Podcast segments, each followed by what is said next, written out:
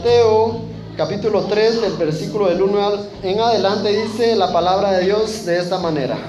En aquellos días vino Juan el Bautista predicando en el desierto de Judea y diciendo, arrepentíos porque el reino de los cielos se ha acercado. Pues este es aquel de quien habló el profeta Isaías cuando dijo, voz del que clama en el desierto, preparad el camino del Señor, enderezad sus sendas. Y Juan estaba vestido de pelo de camello y tenía un cinto de cuero alrededor de sus lomos. Y su comida era langosta y miel silvestre. Y salía a él Jerusalén y toda Judea y toda la provincia de alrededor del Jordán, y eran bautizados en el Jordán confesando sus pecados. Al ver muchos de los fariseos y de los saduceos, venían a bautizarse y les decía, generación de víboras, ¿quién os enseñó a huir de la ira venidera? Haced pues frutos dignos de arrepentimiento. Palabra del Señor. Primero que todo,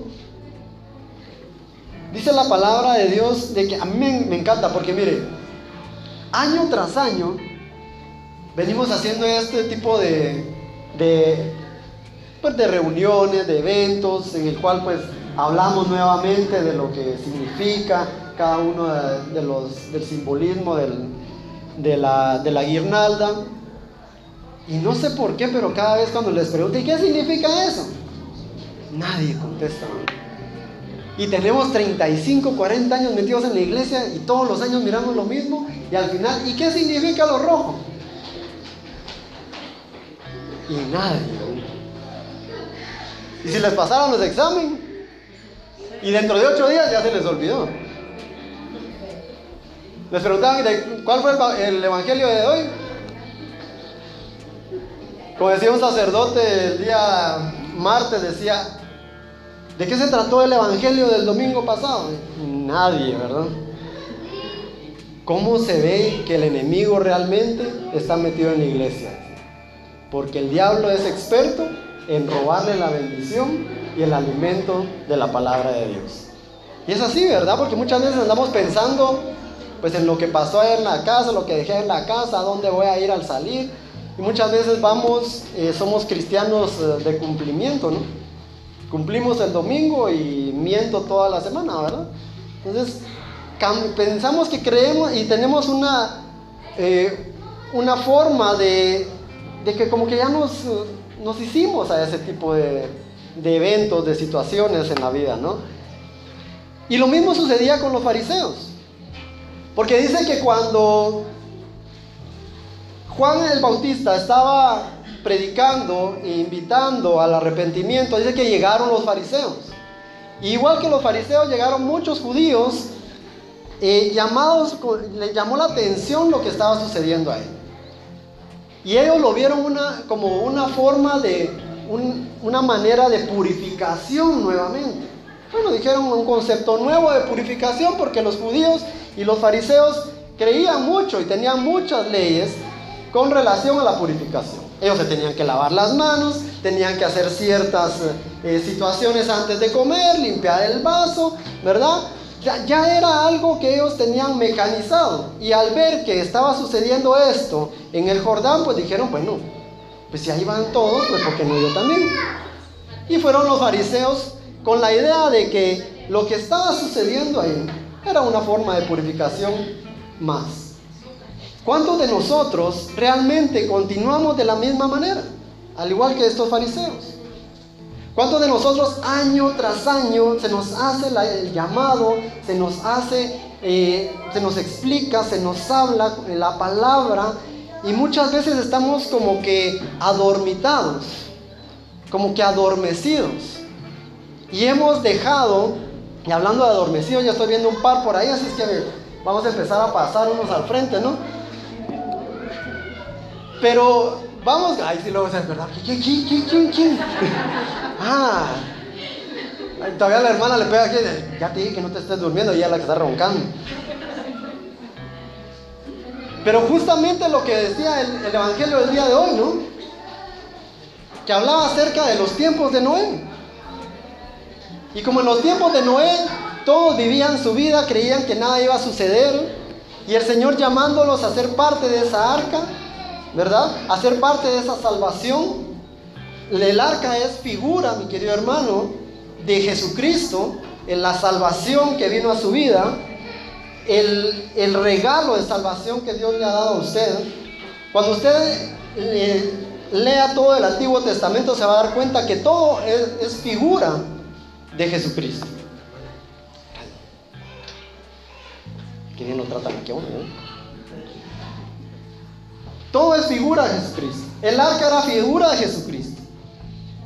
¿Y cuántos hemos sido llamados a entrar por el, como iglesia por el costado de Cristo para, hacer, para entrar en esa arca de salvación? Pero muchos lo hemos visto de una manera en la cual, pues, pues ya lo vemos tan normal, ¿verdad? Cada año, pues volvemos nuevamente y cada tres años, eh, en tres años, mire, esto es muy, muy, muy, muy gracioso porque usted sabía que vamos a, que acaban de terminar año eh, litúrgico, ¿verdad? Y hablábamos eso hace unos días y estamos iniciando nuevamente con, el, con, con un nuevo año litúrgico, con el con el tipo A, ¿verdad? Con la primera parte, si usted no se pierde ni un solo domingo, porque no, bueno, yo sé que algunos pues van a, a su Eucaristía todos los días, si van todos los días, magnífico. Pero imaginemos que aquí pues vamos todos los domingos. Si usted no se pierde ni un domingo y pone atención y no se le duerme al Padre, ¿verdad? Quiero que usted sepa que en tres años usted ya leyó toda la Biblia. O sea que para aquellos que han estado toda su vida en la iglesia y dice, ¿cuándo voy a leer la Biblia? Hermano, ya la leyó como cinco veces y no se ha dado cuenta. Entonces ahora tiene la oportunidad que se inició nuevamente el año litúrgico y estamos iniciando nuevamente desde el inicio. Usted en tres años va a poder leer la, la palabra de Dios completita, desde el Génesis hasta el Apocalipsis. Así es que a partir de ahora usted lleve su cuaderno, tome apuntes y, y crezca en la palabra del Señor. ¿verdad? Porque realmente es necesario. Ya no lo veamos como algo ordinario, como algo habitual, como algo que, que tenemos que hacer. O sea, hemos caído en esa situación cuando realmente estar en los caminos del Señor debe de ser algo maravilloso, debe de ser algo hermoso, en lo cual usted se debe de gozar, usted debe vivir esa vida en Cristo, usted debe de vivir esa vida que el Señor le está, está queriendo dar. Hacer ese llamado, atender a ese llamado del Señor. ¿Verdad? ¿Por qué? Porque necesitamos prepararnos para ese día, ese día de victoria, ese día maravilloso en el cual usted puede ser llamado a la presencia del Señor, como decía el hermano Otto hace un momento, y puede ser que usted haya estado toda la vida en la iglesia y en los últimos momentos usted haya perdido ese regalo de la salvación. Porque déjeme decirle de que usted le ha sido regalado, le ha sido dado por gracia. Usted no ha tenido que pagar nada. Jesucristo pagó en la cruz del Calvario y pagando por aquello que a usted le tocaba hacer, a usted le tocaba pagar, Él se puso en su lugar. Usted tenía que haber recibido esos azotes, mi querido hermano. Usted tenía que haber recibido esos, esos golpes. Usted tenía que haber, usted era reo a muerte. Pero vino el Señor Jesucristo a su vida y Él vino a darle a usted un regalo que usted no puede pagar, que usted no puede comprar. Es la salvación. Pero también, eso sí, puede usted en cualquier momento perder esa salvación. Porque el Señor se la ha regalado a usted. Su Padre Celestial le ha regalado esa salvación. Pero sin embargo, le toca a usted, mi querido hermano, mantenerse en la dinámica que corresponde para que usted no pueda perder ese regalo maravilloso que Dios le ha dado. Y para eso es necesario que constantemente nos estemos preparando. Que cada día, como lo decía San Juan Pablo II, que cada día debe de ser para nosotros un tiempo ¿verdad? En el cual nosotros debemos de tener una conversión constante. El Señor esta noche una vez más le hace el llamado a usted. Y yo no sé cómo usted lo va a tomar. Puede ser que usted lo tome como en los tiempos de Noé. Puede ser que usted esté pensando en otra cosa. Puede ser que usted esté ignorando lo que se está diciendo. Puede ser que usted esté pensando en qué es lo que, va, que dejó en casa. Puede ser que usted esté pensando en los problemas económicos que usted tiene. Tal vez en la enfermedad, tal vez en los problemas, en las tristezas, en las angustias. Yo no sé en lo que usted esté pensando, mi querido hermano. Pero el Señor está haciendo un llamado de igual manera a como lo hizo en los tiempos de hoy. Le está diciendo, vengan a mí. El reino de Dios está cerca. El reino de Dios ha venido. El reino de Dios ha bajado hacia usted. Y Él quiere venir a usted, quiere llegar a usted. ¿Por qué? Porque el Señor no quiere que usted se pierda. El Señor lo que quiere es que usted se salve. Esa es la idea del Señor. Esa es la idea de hacer estas, estos eventos, de hacer estas reuniones, mi querido hermano. Que usted escuche palabra de Dios, que usted escuche el llamado de Dios, que usted pueda venir a Él y que pueda tomar de esa vida que Él quiere darle. El reino de los cielos ha venido a su vida.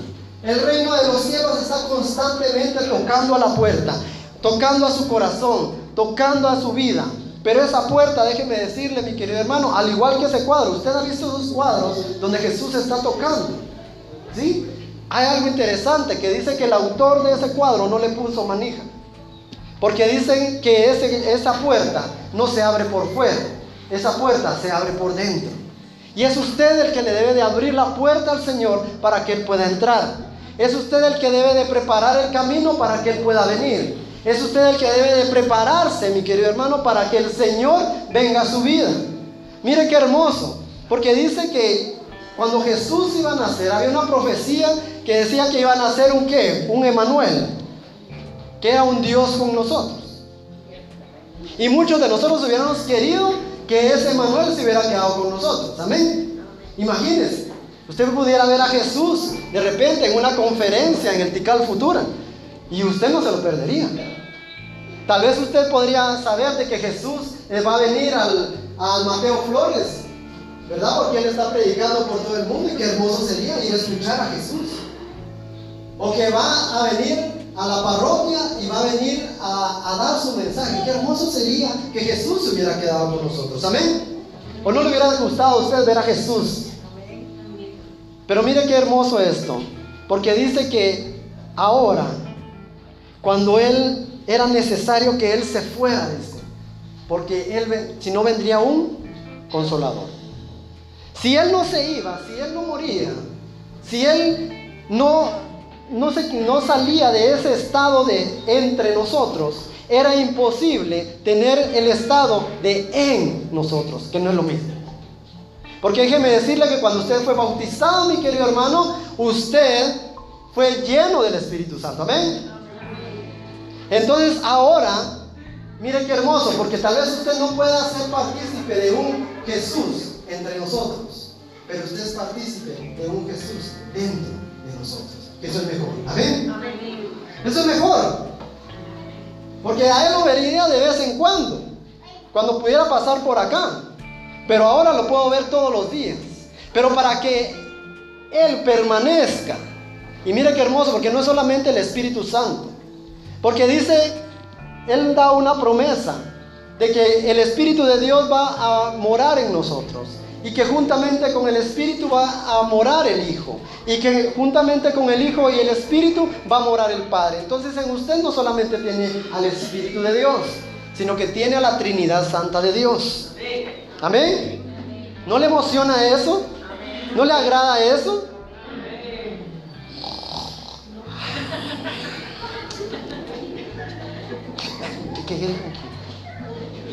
Amén. Ahí está. Amén. Eso es lo maravilloso, pero debemos de preparar el corazón. Porque muchas veces el camino para que el Señor esté constantemente en nosotros, muchas veces no se ha preparado como se debe. Ok, hermano Carlos, entonces dígame, ¿Cómo preparo el camino al Señor? Bueno, pues vamos a Isaías 40.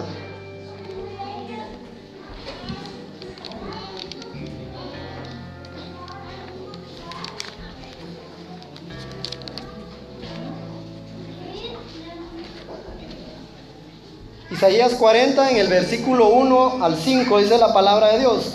Consolaos, consolaos, pueblo mío, dice vuestro Dios.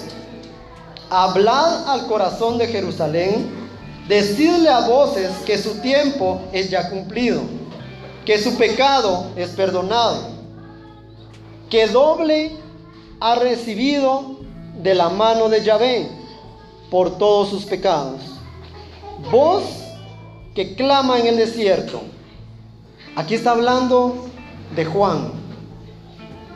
Y dice, preparad el camino a Yahvé, enderezad las calzadas en la soledad de nuestro Dios.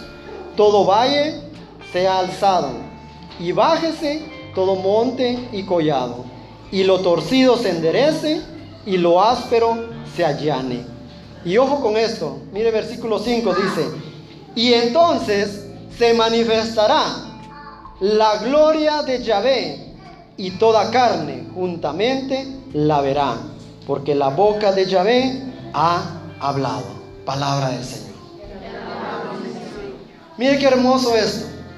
Acá nos dice la fórmula para que usted pueda preparar camino para el Señor. Y para podérselo resumir, mi querido hermano, usted debe desechar todo aquello que impide que el Señor pueda entrar en su corazón. Toda aquella tranca, todo aquel pasador, toda aquella, todos pines, todo aquello que usted le ponga esa puerta para que el Señor no pueda entrar, todo eso lo debe de quitar. Primero dice, preparad el camino a Yahvé, enderezad calzadas. ¿Qué quiere decir enderezar? Imagínese si algo en su vida está torcido, si usted no está yendo por el camino correcto, si usted no está actuando conforme a la palabra de Dios, si usted no está, actuando conforme a un hijo de Dios, si todo lo que usted está haciendo, todo lo que usted está hablando, todo lo que usted está pensando, no lo lleva a santidad, no lo lleva a agradar al Señor todos los días de su vida, entonces mi querido hermano, usted está agarrando por otro camino que no es el correcto. Porque todo su hacer, todo su pensar, todo su hablar debe estar conectado con una única razón, con que usted agrade al Padre, con todo lo que usted haga, con todo lo que usted diga. Usted debe de agradar a su Dios. Usted debe de robarle una, una sonrisa a Dios y que en las noches Él pueda decir, bien hecho, bien hecho, hijo. Hoy 100 puntos. Entonces debemos de empezar a ver si nuestro camino realmente está llevándonos hacia esa salvación de la cual Él ya nos ha hecho partícipes. Y que nuestro caminar realmente nos esté llevando hacia ese galardón, hacia nuestra corona de vida, hacia ese lugar maravilloso en el cual tenemos, hacia esa vida eterna que el Señor le ha dado. Amén. Dice que todo valle sea alzado. Y bájese todo monte y collado. Aquí habla de ser un poco más humildes. Debemos de quitar todo orgullo de nuestro corazón. Debemos de quitar todo aquello que, que no nos permite perdonar, que no nos permite ser humildes, que no nos permite poder amar al prójimo, que no nos permite ser de esos corazones misericordiosos y, de hecho, acabamos de cerrar lo que es nuestro año de, la misericordia. Pero no quiere decir de que solo en ese año teníamos que hacer misericordia. En ese año debíamos de aprender a ser misericordiosos para que de acá en adelante, pues nosotros actuemos en misericordia. Para que de acá en adelante nosotros seamos misericordiosos, así como el Padre es misericordioso. Entonces debemos de quitar todo ese orgullo, todo ese enojo, toda esa vanidad, todo ese yo puedo, todo eso, ese yo solito me las arreglo. ¿Verdad? Debemos de empezar a actuar de esa manera. Luego dice que debemos de, todo lo torcido hay que enderezarlo y todo lo áspero hay que allanarlo. ¿Verdad? Nuevamente hay que corregir nuestro camino. Hay que empezar a limar esas asperezas. Hay que empezar a tratar de perdonar a nuestros hermanos. Hay que ponernos a cuentas con nuestros hermanos. Hay que tratar de vivir una vida en paz para que podamos nosotros actuar de la mejor manera. Amén. Así que el reino de los cielos está cerca. Déjeme decirte una, una vez más, mi querido hermano, que la palabra de Dios tiene una única finalidad. Una única finalidad. Jesucristo vino a esta tierra a presentarse como su, plan, a presentar su plan de salvación. Para que tú fueras partícipe de ese reino. La idea principal de la palabra de Dios, de lo que Jesús vino a enseñarnos, fue a presentarnos su reino, su reino, para que su reino se haga en este mundo, para que su reino venga a actuar en este mundo. Donde quiera que tú te encuentres, debes de hacer que el reino de Dios se manifieste, mi querido Y para eso es necesario que tú empieces a preparar tu corazón todos los días para dejar entrar a ese Emanuel, ya no a un Dios con nosotros, sino a un Dios dentro de nosotros. Amén.